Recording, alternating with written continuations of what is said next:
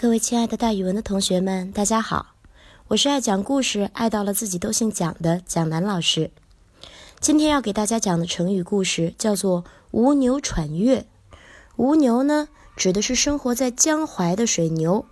江淮无地的水牛呀，因为天气炎热，水牛又很怕热，所以一见到太阳啊，他们就觉得哎呀，热起来了，喘呐喘呐喘个不停。一热就喘，当然是正常的啦。可是有一天晚上，牛看到了月亮。这牛智商比较低，他以为那个圆圆的、亮亮的就是太阳，所以由于心理作用，他还是喘呐喘呐喘个不停。这个成语比喻因疑心而害怕，也比喻人遇事儿过分的惧怕，失去了判断能力。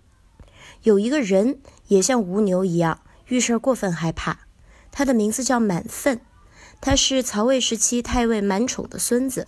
曾经当过很多大官儿，从历史上来看，满分还是个不错的人，很有才学。但是他有个毛病，就是怕冷，怕到了什么地步呢？据说一刮风下雨，就穿的里三层外三层的，缩脖子拢手，生怕捂得不严实，透了风。有一个深秋的早晨，司马炎派人劝满分入宫议事。到了宫中坐下，两个人就开始聊起天来。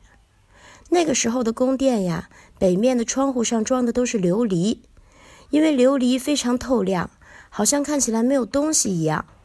满分以为窗户上啥也没有，于是浑身不自在起来，好像外面的冷风已经从窗户刮了进来，钻到了他的衣服里。他心神不安的样子很有趣儿，引得司马炎哈哈大笑。后来呀，满分才发现窗户其实装的是琉璃，窗户封得很严的。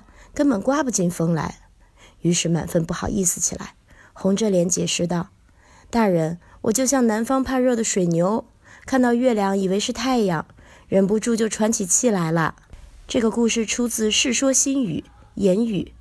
奋答曰：“臣犹无牛见月而喘。”咱们可以造这样的句子：上次演讲比赛，他好像讲的不太好，从这以后，他只要一上台，就如无牛喘月一般。紧张的不行。